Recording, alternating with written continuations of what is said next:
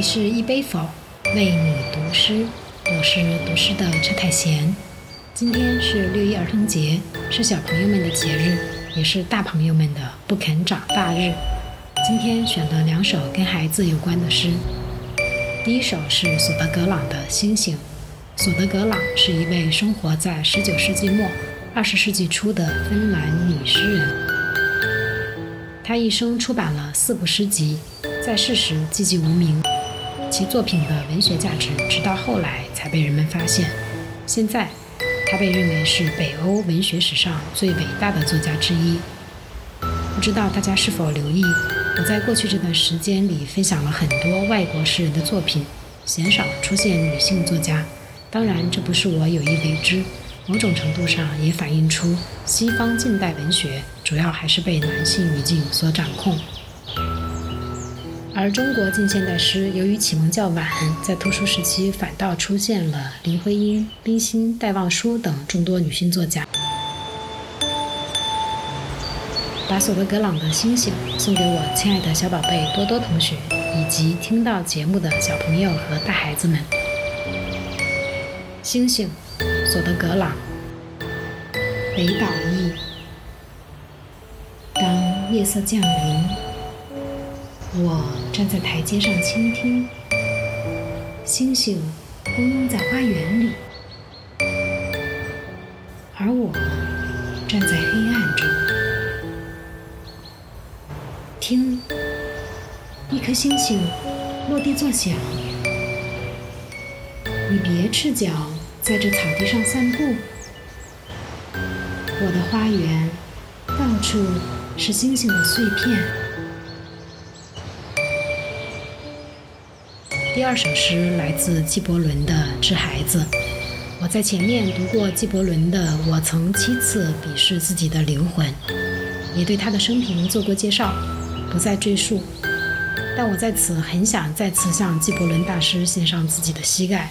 我每次给大家分享诗歌的时候，看似随意的一个诗人、一首小诗，其实也是经过精心挑选的。上次推荐纪伯伦时，我看他的生平，读他的《沙与沫》和散文集，在作品里与他神交之后，他的形象立刻变得立体，诗歌也变得亲近、清晰的能感受到他是一个道德标准极高、时刻自省的思想家和哲人。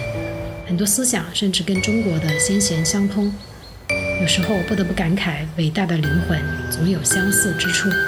这首《致孩子》，从第一次读到到今天再读，我始终认为他的另一个名字是《致父母》。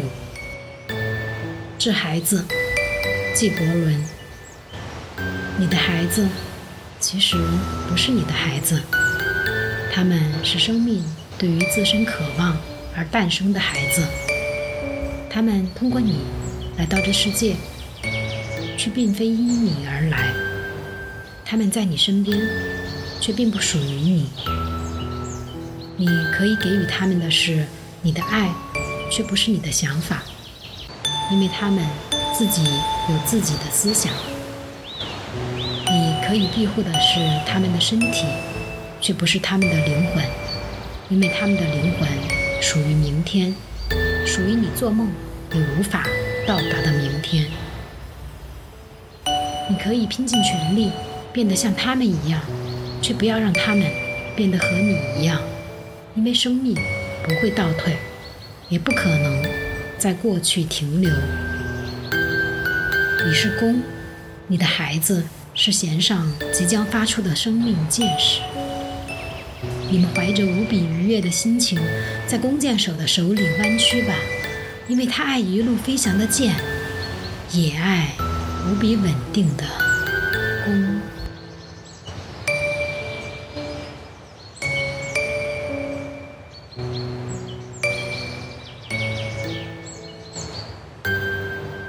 一杯否，诗一首。